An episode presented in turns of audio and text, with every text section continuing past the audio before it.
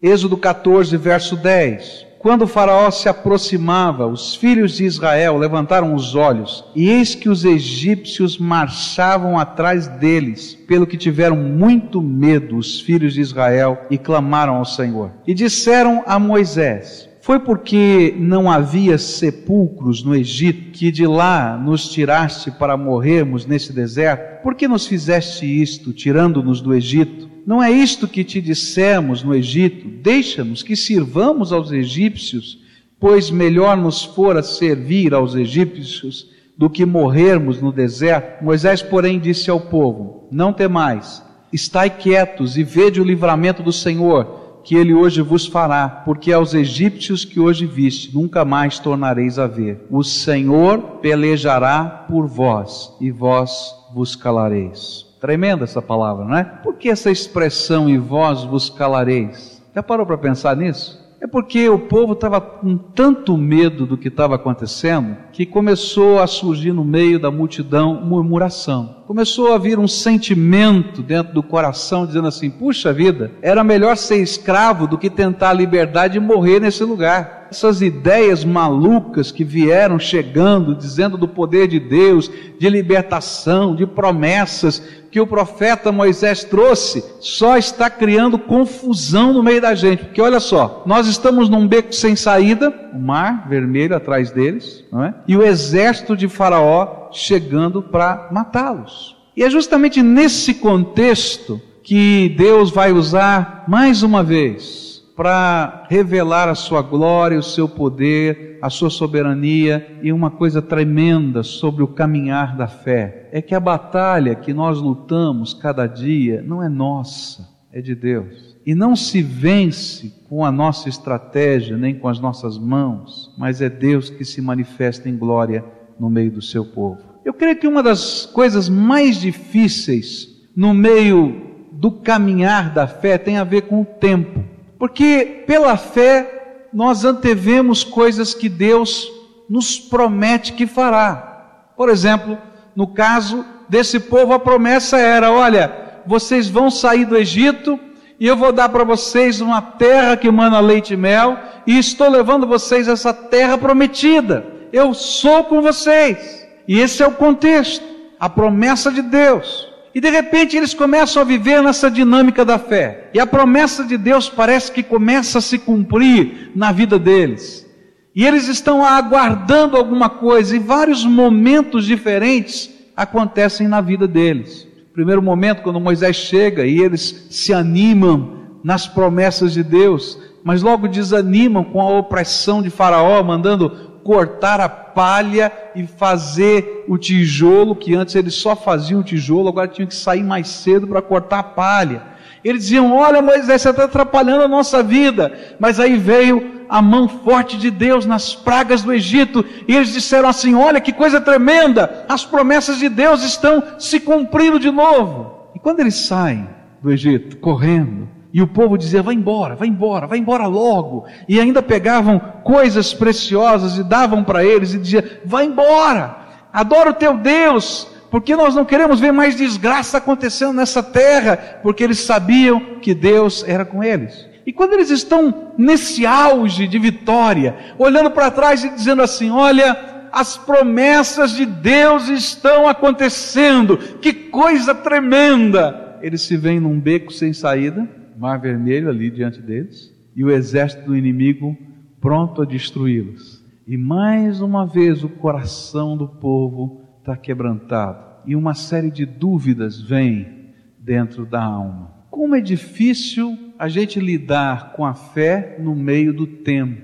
com os movimentos da dinâmica do tempo na nossa vida. E quando eu leio esse texto, eu descubro alguns tempos diferentes de Deus com relação àqueles que caminham pela fé. E eu queria compartilhar com você como é que a gente deve agir em cada um desses tempos diferentes de Deus na jornada da fé. Como é que funciona essa batalha que a gente está vivendo dia a dia, mas que tem momentos diferentes, tem circunstâncias diferentes, tem apelos diferentes e que Deus espera pela fé uma ação diferente. Como é que funciona isso? Quando olha para esse texto, nos versos 10 a 14 que nós lemos, eu encontro um tempo de espera. Quando a gente tem promessas de Deus e a gente caminha na obediência daquilo que é ordem do Senhor, porque cremos nessas promessas. Se você ler o capítulo 14 todo, você vai perceber que eles estavam naquele beco sem saída, porque Deus os havia mandado para lá, literalmente. Se você olhar lá o versículo 1, você vai encontrar isso. Disse o Senhor a Moisés, falou aos filhos de Israel, que se voltem e se acampem diante de Piairote, entre Migdol e o mar, diante de Baal Zephon, na frente dele assentareis o acampamento junto ao mar. Quem escolheu estrategicamente aquele lugar foi Deus. Então você pode imaginar, poxa vida, Deus, só me coloca nesse lugar aqui, que não tem para onde fugir. E agora vem o exército. Será que o senhor não sabia que o exército tava, ia chegar por, pela, pela retaguarda? E que a gente não tem saída agora? Ô Senhor, que tipo de estratégia é essa? Onde o Senhor está? O que está acontecendo? E se você olhar a visão que esse povo tinha, à medida em que as coisas estavam acontecendo, essa visão vem do verso 10. Eles só podiam perceber que o exército inimigo vinha chegando, chegando, chegando e nada, parece que nada poderia detê-lo. E a única coisa que eles tinham era a promessa de Deus. A promessa de que Deus tinha um plano para eles estarem naquele lugar, que ele tinha um projeto para aquela hora e que ele lutaria a batalha deles. Você já se viu num beco sem saída assim? Em que Deus diz assim: olha, você vai tomar tal atitude, e você pela fé toma aquela atitude, tá? Pela fé, sei lá qual é a atitude, uma atitude moral, uma atitude espiritual, uma atitude familiar, uma atitude profissional, e de repente você se coloca numa posição de tremenda desvantagem, porque aquele lugar você sabe que Deus o colocou ali, e você tem as promessas de Deus, que Ele é contigo, que Ele vai lutar a sua batalha, e você se colocou aqui nessa posição pela fé, e de repente você começa a olhar à sua volta e parece que está dando tudo errado. Já aconteceu? Já? Eu já, ó, já aconteceu comigo. Já aconteceu. Cada situação. E sabe como é que funciona o nosso coração nesse tempo que eu vou chamar de tempo de espera? Nosso coração é parecido com aquele do povo uma série de perguntas começam a vir dentro da nossa alma. E uma das fortes e tremendas perguntas que vem dentro do nosso coração nesse tempo da espera é: Senhor, onde o Senhor está enquanto o inimigo nos assola? Onde o Senhor está enquanto o exército de Faraó está encurralando a gente e não tem saída? O que, que o Senhor está fazendo assistindo tudo isso? E parece que o senhor não tem nada a ver com isso. Eu não entendo o que está acontecendo. Eu não sei se você está vivendo o seu tempo de espera, onde promessas de Deus têm sido colocadas para você, e você, por causa dessas promessas, tem agido como tem agido e tem se colocado na posição que tem se colocado. E talvez o sentimento do seu coração seja parecido com o do povo. Mas eu quero dizer para você que no tempo da espera, Deus tem um requerimento. Ele deseja que nós permaneçamos firmes nas promessas dele. Tem um hino que a gente gosta de cantar que diz, né? Firme nas promessas de Jesus. Sim, firme, né? Por quê? Porque, queridos, no tempo de espera, a única segurança que temos são as promessas daquele que não pode mentir, porque ele não é homem para mentir. Ele é o Deus vivo, todo-poderoso. E uma palavra de Deus para mim é mais poderosa do que qualquer exército que se coloque ao seu redor. Porque foi pela palavra de Deus que o mundo foi criado, que o universo foi criado. Foi a palavra do seu poder que fez com que viesse a existência do nada todas as coisas. É palavra do Senhor. Isso basta. E é por isso que quando o povo está angustiado, Levanta-se Moisés e dá essa palavra de ordem dos versículos 13 e 14. Moisés, porém, disse ao povo: Não temais, estai quietos e vede o livramento do Senhor que ele hoje vos fará, porque aos egípcios que hoje viste nunca mais tornareis a ver. O Senhor pelejará por vós e vos calareis. Sabe onde Deus está? Enquanto o inimigo prepara todas essas coisas? Eu vou dizer para você onde ele está. Ele continua assentado no seu trono soberano, no controle de todas as coisas. Ele nunca deixou de ter o controle de todas as coisas e nunca deixará de ter o controle de todas as coisas. E ainda que o inimigo se levante e arme todas as estratégias do mal ao redor, ele continua sentado no seu trono, exercendo poder e autoridade. E eu queria dar uma ilustração para você disso. Uma das coisas que mais impressiona o meu coração com relação a essa verdade bíblica do tempo da espera tem a ver com a morte do Senhor Jesus. Você pode imaginar o coração dos discípulos quando Jesus foi preso?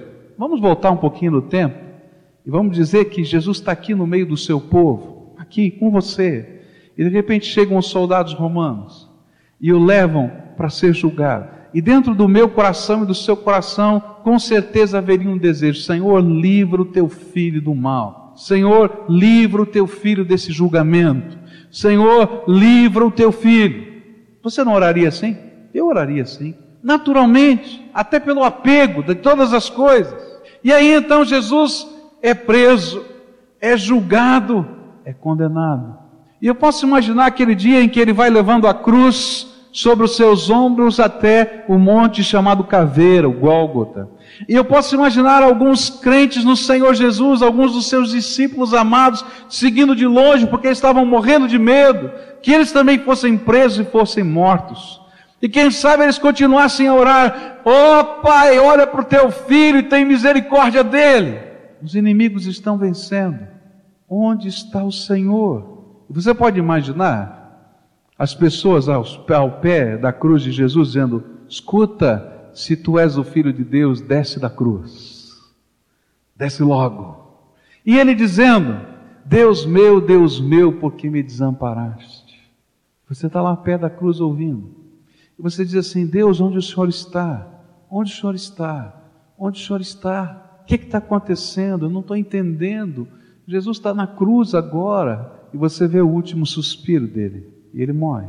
Você pode imaginar aqueles dois do caminho de Maús indo embora, completamente desanimados e tristes, dizendo: Ah, aquele que em quem nós tínhamos colocado a esperança morreu. Acabou. Mas sabe o que chama minha atenção? É um texto que está lá em 1 Coríntios capítulo 2. E esse texto diz uma coisa tremenda. A cruz não foi um acidente. A morte de Jesus não estava fora do plano. Deus continuava sentado no trono enquanto o inimigo achava que estava ganhando a batalha, mas Deus estava lutando a maior de todas as batalhas e venceu. Lá em 1 Coríntios capítulo 2 vai dizer uma coisa assim: se os principados e potestades conhecessem o poder e a sabedoria de Deus e o plano de Deus para a salvação dos homens, nunca teriam crucificado a Jesus. E sabe o que eu vejo? Eu vejo a mesma história de Êxodo acontecendo. Deus diz assim: fica frio, na linguagem de hoje, né? Fica frio, fica aí, né? Fica aí tranquilo. Eu estou no controle, eu sei o que eu estou fazendo. Deixa vir, deixa vir. É isso mesmo que eu quero. E aí o inimigo na cruz e os inimigos naquele tempo chegando, apertando, e o Senhor tinha um plano. E ele estava no controle desse plano. No caso de Jesus, o plano dele era ressurreição. E ao terceiro dia o Senhor Jesus foi ressurreto dentre os mortos, trouxe aquelas chaves tremendas da morte e do inferno nas suas mãos. Mas mais do que isso, a Bíblia diz que ele derrotou o inimigo de uma vez por todas, a ponto de que o sangue de Jesus, o Filho de Deus vivo, é poderoso para me livrar, me perdoar, me salvar. E é por isso que há salvação em Cristo. Onde estava Deus? Ele continuava no seu trono de glória, no controle do seu plano, nos mínimos detalhes. Sabe onde está Deus quando você está vivendo o tempo da sua espera? Ele continua no trono da glória dele do poder dele, da soberania dele, no controle do plano que ele preparou perfeito para a tua vida. E não tem uma vírgula, e não tem um acidente, porque ele previu todas as coisas, está no controle para a bênção da nossa vida. Por isso, no tempo de espera, o que Deus espera de nós, o que Deus deseja de nós, é que estejamos firmes. Se você está vivendo um tempo de espera, seja ele qual for, traz à tua mente, traz ao teu coração as promessas do Senhor Jesus. Traz à tua memória aquilo que Deus te disse. Creia nessa palavra. Ore esta palavra a Deus, dizendo: Senhor, tu dissestes isto, e isto eu creio, e nisto eu confio, e na base da fé nestas tuas palavras eu continuo aqui. Meu coração está morrendo de medo, eu estou desesperado, mas eu estou aqui no beco sem saída porque o Senhor mandou. Não vou sair enquanto o Senhor não mandar. Estou aqui, Senhor, estou aguardando o teu livramento, que o Senhor batalhe essa batalha por mim e isso é andar pela fé no tempo da espera. Nem sempre as coisas vão acontecer num piscar de olhos. Nem sempre a vitória virá imediatamente. Mas o importante é que estejamos no lugar certo, no lugar em que Deus mandou, sob a graça dEle, em obediência a Ele, crendo que Ele é soberano e está no controle de todas as coisas. Você está nesse lugar? Não foge do beco sem saída, porque ali é o lugar da vitória. Quer um exemplo disso? Deus tinha um plano para Abraão, Deus tinha um propósito para a vida dele, e ele precisava aprender a caminhar pela fé. E ele deu passos tremendos de fé, mas houve algumas vezes em que ele saiu do lugar que Deus queria. A Bíblia diz que ele caminhava por fé e construía altares pela terra à medida em que ele passava pelos lugares mas há uma ocasião em que ele não constrói altares, porque ele sai da terra prometida, do lugar que Deus queria, e vai para o Egito, porque ele imagina que vai passar fome, vai passar dificuldades naquele lugar que Deus lhe havia mandado estar. E Deus tem que chacoalhar a vida de Abraão outra vez para dizer: volta para aquele lugar, que parece um beco sem saída, mas aquele lugar é o lugar da minha bênção é o lugar da minha promessa, e eu nunca deixei de estar assentado no trono, no controle de todas as coisas. Eu não sei o que está acontecendo na tua vida, mas se esse é o tempo da espera na tua vida,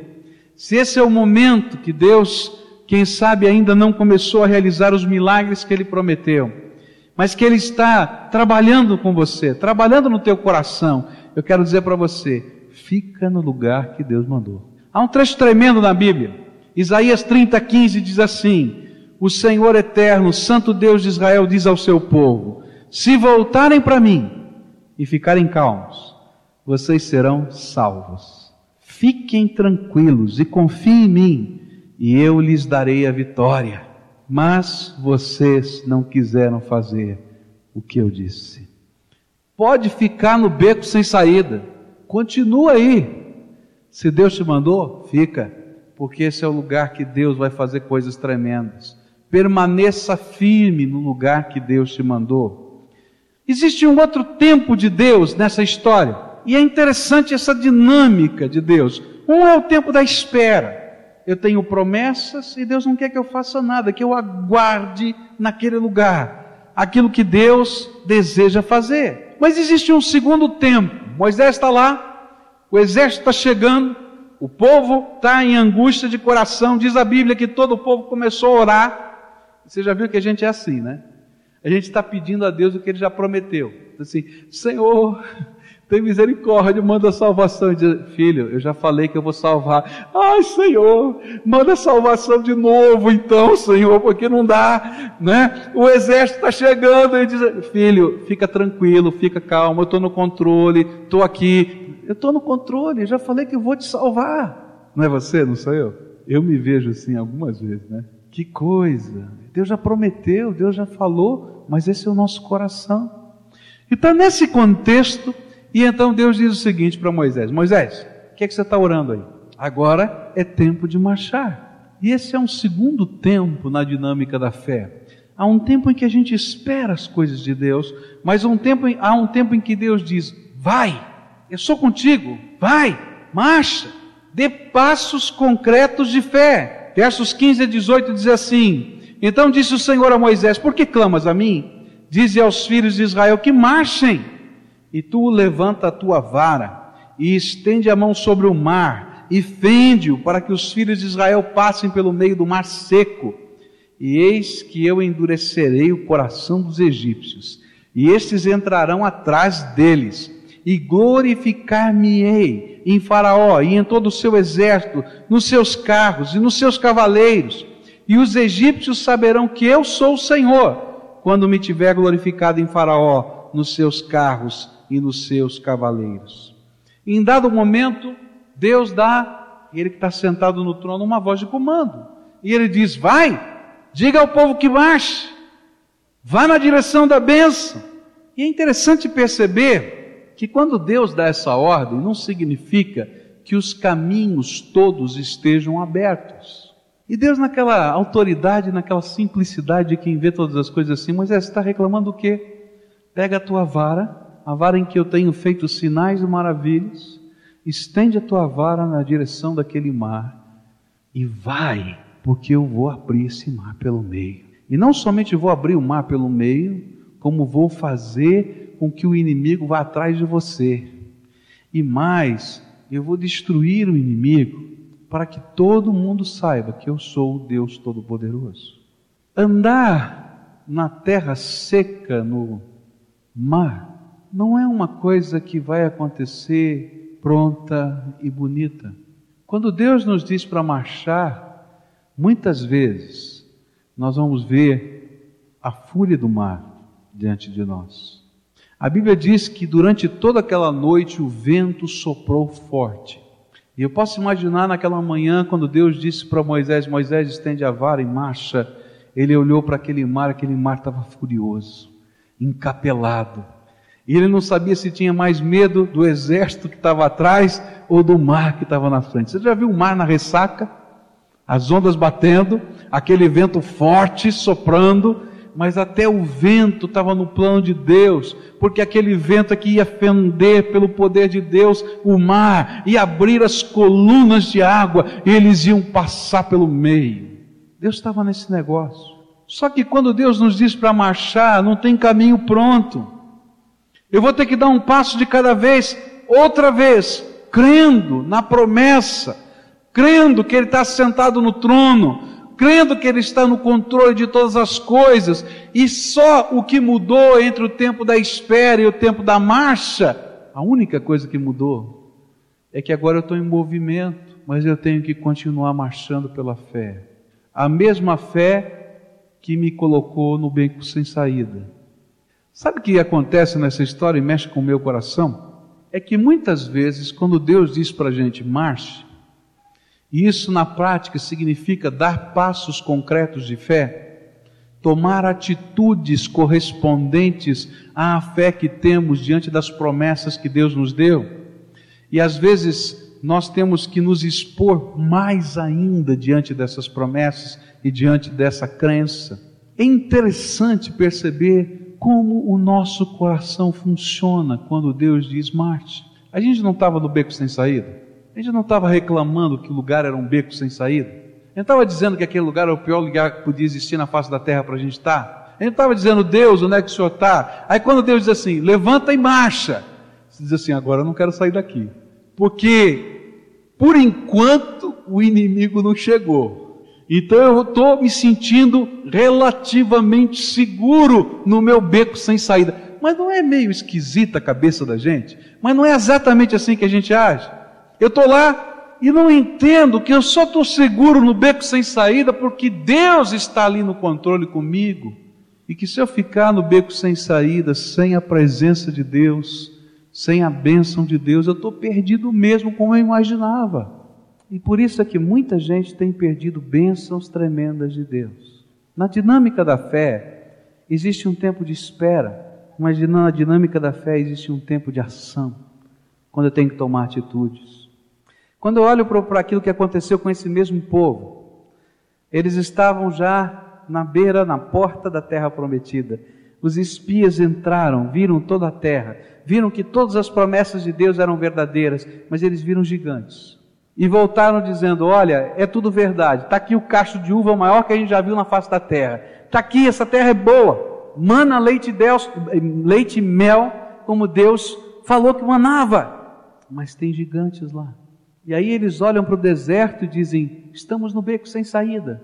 porque o deserto é ruim de viver, mas naquela terra nós vamos morrer. E Deus diz: marcha! E eles dizem: não, não podemos marchar, porque tem gigantes nessa terra.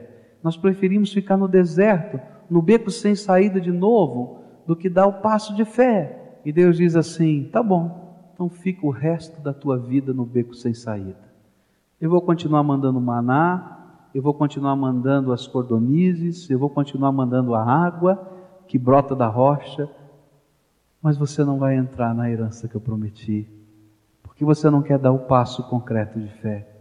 Sabe, na caminhada da fé, há um tempo em que a gente vai ter que concretizar essa fé e tomar atitudes, mesmo quando os caminhos não estão abertos. E essa vara estendida de Moisés, ela era o símbolo, só um símbolo do que Deus queria fazer pelo seu poder na vida do seu povo.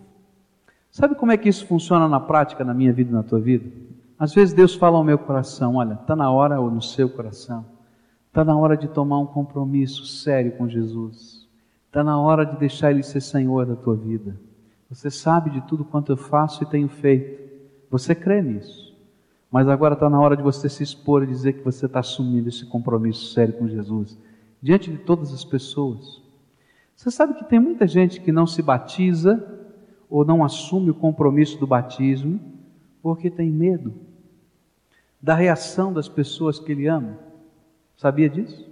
Mas perdem bênçãos porque não creem que Deus continua no controle quando a gente tem que marchar. Olha só o que o Evangelho de João diz, João 12, 42 e 43 diz assim: Contudo, muitos dentre as próprias autoridades creram nele mas por causa dos fariseus não o confessavam, para não serem expulsos da sinagoga, porque amaram mais a glória dos homens do que a glória de Deus. Havia uma multidão que cria em Jesus, nos tempos de Jesus, que entendia que ele era o Messias, mas perderam a bênção de serem discípulos de Jesus. Perderam a bênção de estar naquele barquinho quando o mar foi acalmado pela palavra dele. Perderam a bênção, perderam a bênção de ver a multiplicação dos pães, perderam a bênção de poder participar da visão dos cegos. Eles perderam a bênção de serem enviados por toda a terra como pessoas cheias da graça de Deus. Perderam a bênção de receber o Espírito Santo no dia de Pentecostes. Sabe por quê? Porque apesar de crerem, não tinham coragem de dar passos de fé. Na dinâmica da fé existe um tempo de espera, onde Deus às vezes nos coloca numa situação que a gente diz: opa, o que está acontecendo? Mas existe um tempo que Deus diz assim: olha, anda comigo, anda comigo, que enquanto você estiver andando comigo, eu vou fazer coisas tremendas acontecerem. E assim é pela fé. Olha o que aconteceu na história. Chega um dia Josué, ele está morrendo de medo. Já pensou substituir um Moisés? Ele está morrendo de medo e Deus diz assim: Olha, eu sou contigo, vou te abençoar, e nesse dia o respeito do povo por você vai ser igual ao de Moisés. Ele diz: Não dá, não tem jeito. Diz: Dá sim. Você vai fazer o seguinte: você vai preparar todo o povo, está ali o Rio Jordão, na cheia do Rio Jordão, e você vai atravessar o Rio Jordão a pé enxuto. Ele diz: Senhor, eu já vi isso acontecer com Moisés, lá esse dia aqui no mar, mas comigo? não, eu não sou Moisés. Diz, vai. E então ele faz tudo direitinho como Deus manda. Ele prepara o povo, ele diz: Olha, vocês precisam se santificar, porque a partir de amanhã Deus vai fazer maravilhas no meio de nós. E ele prega aquela mensagem, um sermão poderoso: Olha, santifiquem-se, porque amanhã Deus vai fazer maravilhas no meio de nós. E está todo mundo se preparando. E aí então Deus, Deus diz o seguinte para Josué: Josué, faz o seguinte, você vai na frente do povo, entra no rio, e à medida em que você e os sacerdotes que estão na frente do povo forem pisando na água, eu vou abrir o Rio Jordão. E lembra que eu falei que quando a gente dá passos de fé, o caminho não está pronto? A nossa fé vai criar o caminho. Olha, eu acho que Josué teve uma dor de estômago. eu sinto, não sei se é verdade, a Bíblia não fala, mas eu acho que ele teve uma dor de estômago. Já pensou estar tá na frente do povo todo, né? Carregando a arca os sacerdotes, ele vai na frente e aí então ele diz: Senhor, tenha misericórdia de mim. Né? E ele põe o pé na água. Sabe o que acontece? O pé afunda na lama. E ele põe o segundo pé e ele continua afundando na lama. E ele põe terceira, quarto passo, quinto passo. E a Bíblia diz o seguinte: que à medida que eles vão entrando na água, a água vai baixando devagarinho. E quando eles estão caminhando, mais ou menos, os sacerdotes e Josué, na direção do meio do rio, a água seca. Eu posso imaginar o povo olhando e alguns dizendo: Ih, esse nosso novo líder, ó, funciona não, não dá certo, está complicado. Mas sabe o que a Bíblia diz? A 20 quilômetros daquele lugar, pensa nisso. Na hora que Josué colocou o pé sobre a água, a 20 quilômetros daquele lugar, o Senhor colocou a mão sobre o rio e segurou as águas. E sabe qual foi o tempo daquela caminhada? Foi o tempo da água do rio escorrer pelos 20 quilômetros e secar. E a gente vê a grandeza de Deus. Por que 20 quilômetros? Porque o rio, quando a gente segura e faz um dique, ele se espalha. E Deus, na sua, no seu amor, na sua proteção, deu 20 quilômetros de refúgio para que a água não chegasse no seu povo. Ele continua no controle enquanto você marcha pela fé. Quando eu olho, por exemplo, para Sadraque, Mesaque e Abidinego, eles estão ali e recebem uma ordem, eles estão no beco sem saída por causa da fé. E eles recebem uma ordem: vocês têm que adorar alguma coisa que não é Deus. Está aqui uma estátua. Vocês vão se curvar, vão fazer oração para essa estátua, vão pedir que haja misericórdia vinda dessa estátua. Ele diz: Não, só tem um Deus vivo verdadeiro. Eu vou orar para o único Deus vivo verdadeiro. Não posso fazer isso. E eles dizem: Olha, se você não fizer isso, tem um decreto do rei você vai ser morto. E nós vamos jogar você na fornalha de fogo. Ele diz assim: Olha, nós cremos, eles dizem nós cremos que se Deus quiser, vocês podem até jogar-nos na, na fornalha e Ele pode nos livrar dela, mas se for necessário morrer para glorificar o nome do Senhor, nós estamos prontos para isso. Não tem problema. E aí eles mantêm a posição e marcham na direção da sua fé. E a Bíblia diz que a fornalha foi aquecida e aqueles homens são lançados. Não tem caminho pronto quando a gente anda pela fé. E eles estão no meio da fornalha porque fizeram e deram os passos de fé que Deus mandou que eles dessem. Mas eles não estavam sozinhos, estava ali o anjo do Senhor andando com eles. E o rei dizia: Não foram três os que nós lançamos, porque eu vejo quatro. O que é está acontecendo? Não foram três, parece que nem a roupa pegou fogo. O que está acontecendo? Agora eu vejo quatro. E ele diz: Moços, se vocês estão vivos, estão me ouvindo, saiam da fornalha. E ele sai. E diz a Bíblia que não tinha nem cheiro de fumaça. Disse, mas por quê? Porque o anjo do Senhor estava aqui conosco. Querido, quando a gente dá passos de fé, aí é a batalha do Senhor na nossa vida. Por que, que Deus tem que lutar a tua batalha? Uma batalha que não foi Ele que criou e que muitas vezes foi construída pelo teu próprio pecado. A Bíblia diz: do que se queixa o homem, a não ser dos seus próprios pecados. Sabe quando Deus luta a batalha? É quando nós andamos pela fé nesta vida. Ou estamos aguardando as promessas de Deus, ou estamos marchando em direção a elas pela fé. E quando marchamos pela fé, os caminhos não estão abertos, mas eles vão se abrir à medida em que dermos os passos de fé. Milagres vão acontecer, coisas tremendas da graça virão, o poder do Espírito Santo há de se derramar, porque Ele é fiel. Ele é fiel e ele continua sentado no seu trono de glória e ele continua no controle de todas as coisas e o seu plano perfeito vai acontecer. Quando Deus nos manda marchar, é o tempo de arriscarmos a, a, a aparente segurança ou a segurança verdadeira provida pelo próprio Deus no beco sem saída e ousarmos um novo passo de fé. Na dinâmica de Deus na sua vida, quais são os passos de fé que Ele está esperando que você tome? Quem sabe um passo de um compromisso sério com Jesus, de assumir que Ele é Senhor absoluto da tua vida. Quem sabe um passo de você deixar Deus usar os dons do Espírito que Ele derramou sobre a tua vida para a glória dele. Quem sabe o passo de de verdade colocá-la em primeiro e absoluto lugar. Quem sabe o passo de uma ética profissional que transcende a aparente ética da sua empresa e dizer: Jesus é dono do meu negócio, eu vou honrá-lo no meu negócio, ainda que todo mundo diga que você é maluco. Quem sabe?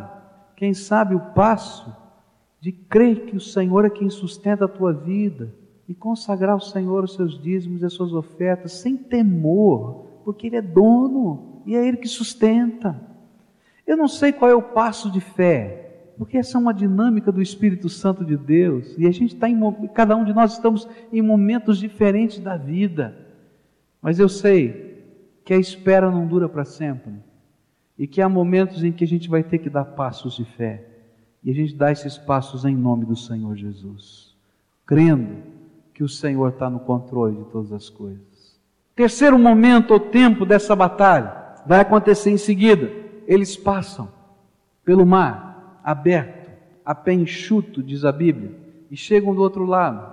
E mais uma vez a cena que eles veem é uma cena de angústia. Quem vem atrás deles? Quem?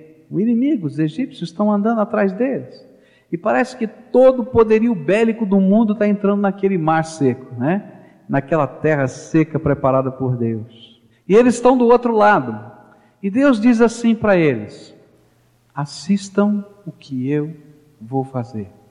E sabe, eu quero dizer para você que quando a gente anda pela fé, as coisas que vão acontecer não são fruto da nossa inteligência, da nossa capacidade, da nossa, da nossa astúcia, mas a gente vai assistir o poder de Deus acontecendo. Porque na dinâmica da fé, a glória é de Deus, e Ele revela a sua glória. E aí então, como se Deus estivesse dizendo para o povo: fica tranquilo, agora quem trabalha sou eu. Vocês já esperaram? Vocês já deram os passos de fé, agora o problema é meu, a batalha é minha, deixa que eu lute essa batalha. E aí eles começam a assistir uma coisa interessante. A Bíblia diz que eles andaram a pé enxuto. Mas quando os carros de guerra do Egito começaram a passar por aquele lugar, a Bíblia diz que eles começaram a atolar. As rodas não viravam naquela areia. Os cavalos tinham dificuldade. Os soldados estavam todos empurrando aqueles carros de guerra, tentando atravessar o mar atrás do, do, da, do povo de Israel. E o povo estava assistindo. E de repente o temor do Senhor entrou naquele lugar, diz a Bíblia. E os egípcios começavam a dizer assim: o Deus deles luta por eles. Gente, o Deus deles luta por eles. E o povo não estava fazendo nada. Você já viu o escravo ter espada? Não tem. Ter lança? Não tem. Tem material bélico qualquer? Não tem. Deus estava lutando por eles. E chega um dado momento, quando todo aquele exército está colocado no meio daquele mar, que Deus diz assim: mar, se fecha. E ali, naquele instante, a batalha foi vencida pelo Senhor. Qual é a lição que eu tenho aqui? E essa lição eu queria deixar com cada um de vocês aqui, em nome de Jesus. Há um tempo de espera, há um tempo de passos de fé, mas há um tempo para a gente assistir à vitória. Há um tempo em que a gente vê Deus lutar a batalha que é dele. Você está orando pela conversão de alguém? Está orando? A palavra de Deus diz que essa oração é preciosa e que Deus leva a sério. Então eu quero dizer uma coisa para você. Eu vou dizer especialmente as esposas, né? Porque as esposas às vezes são inquietas demais nesse processo. Estão orando pela conversão do marido, né? Não sei há quanto tempo. E a Bíblia diz que a esposa ganha o seu marido para Jesus sem o quê? Palavra. Então eu quero dizer uma coisa: você não é Espírito Santo. A Bíblia diz: quem é que convence do pecado, da justiça e do juízo? Espírito Santo. Então você não é Espírito Santo. Você vai fazer o seguinte: você vai dar os passos de fé que Jesus mandar para você. Dar, como serva do Senhor. E você vai assistir o que Deus vai fazer. Sexta-feira nós ouvimos um testemunho aqui muito especial, né? O Alfredo está aqui? Deixa eu ver se ele está aqui. Levanta a mão. Está aqui, querido. Gostei da sua palavra, não é? Gostei da, do testemunho da Tânia, gostei do testemunho da sua família. Ele deu uma palavra tão bonita na vigília. Ele falou que estava afastado do Senhor há muitos anos, que deu muito trabalho para muita gente, mas que um dia Deus ouviu a oração daquela família. E ele está aqui hoje, para a glória de Deus, para servir ao Senhor. Como é que foi? Um dia Deus quebrantou o coração dele, mudou a visão dele. Não foi a família, a família já tinha dito tantas vezes, ele já sabia, mas o Espírito Santo foi trabalhar no coração dele. Deus tem maneiras de lutar as nossas batalhas, quando elas são as batalhas do Senhor. E aí a gente vai assistir o processo de Deus. Vão acontecer coisas, Deus vai mexer nas circunstâncias, nas conjunturas, Deus vai colocar pessoas, Deus vai mexer nos problemas, virar de ponta cabeça, e a gente vai dizer: Senhor, como tu és tremendo, como tu és tremendo, porque aí é a batalha do Senhor.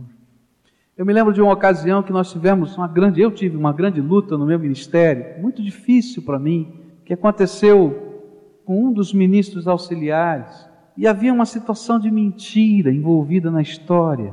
E o Espírito Santo tinha dito: ó, fica quieto, fica quieto. E aquilo subia assim, sangue de italiano sobe, ferve, né? E o Senhor dizia: fica quieto. E eu, não, Senhor, tem que falar que esse negócio. Não, fica quieto.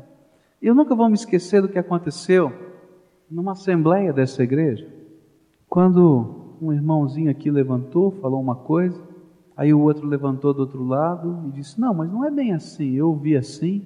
Aí o outro lá atrás se levantou e disse: Não, mas não é bem assim, eu ouvi diferente. E aí a mentira ficou tão aparente e clara no meio de toda a assembleia. E eu vi que coisa tremenda é quando Deus trabalha e luta as nossas batalhas. O coração está duro.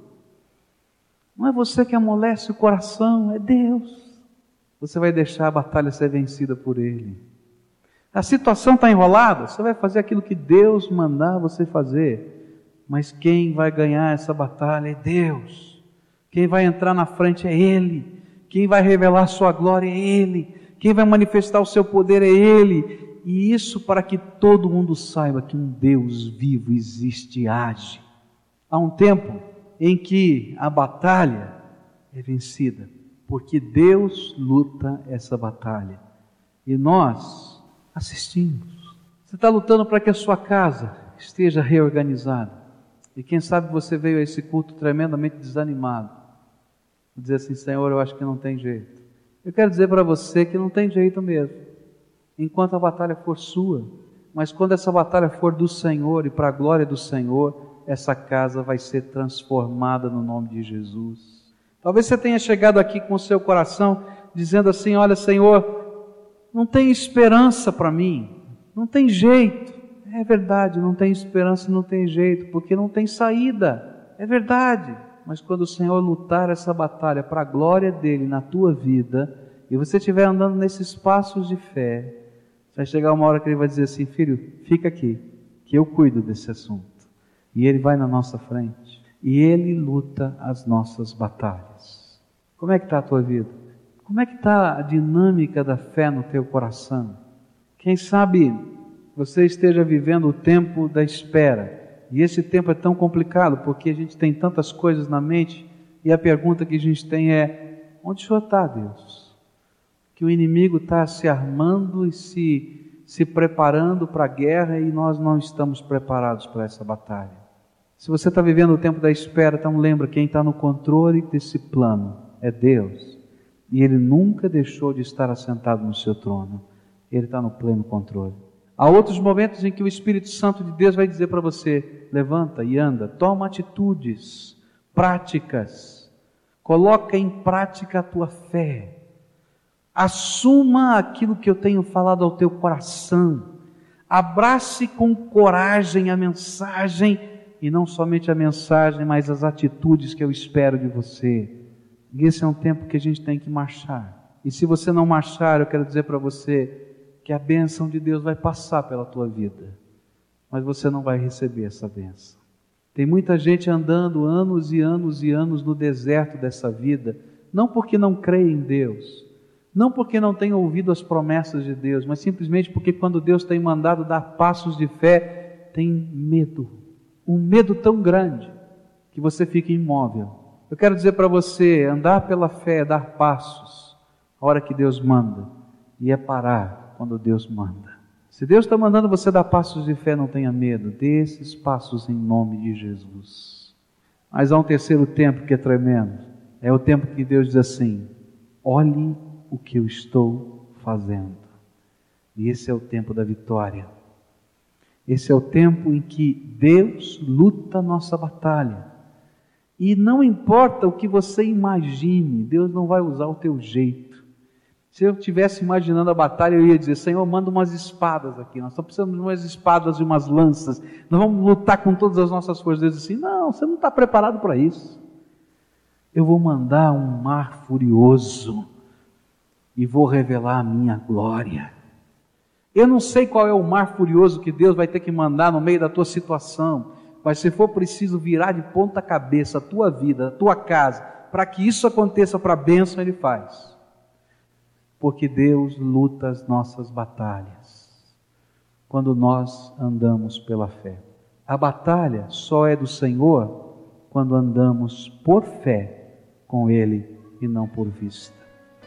Pare de andar por vista Pare de andar somente constatando onde tem caminho aberto, onde tem inimigo e desviando. Mas anda pelo caminho que Deus vai criar debaixo dos seus pés, pela palavra do seu poder, só porque você crê no nome dEle. Deixa Ele lutar a batalha e esse é sinal de vitória.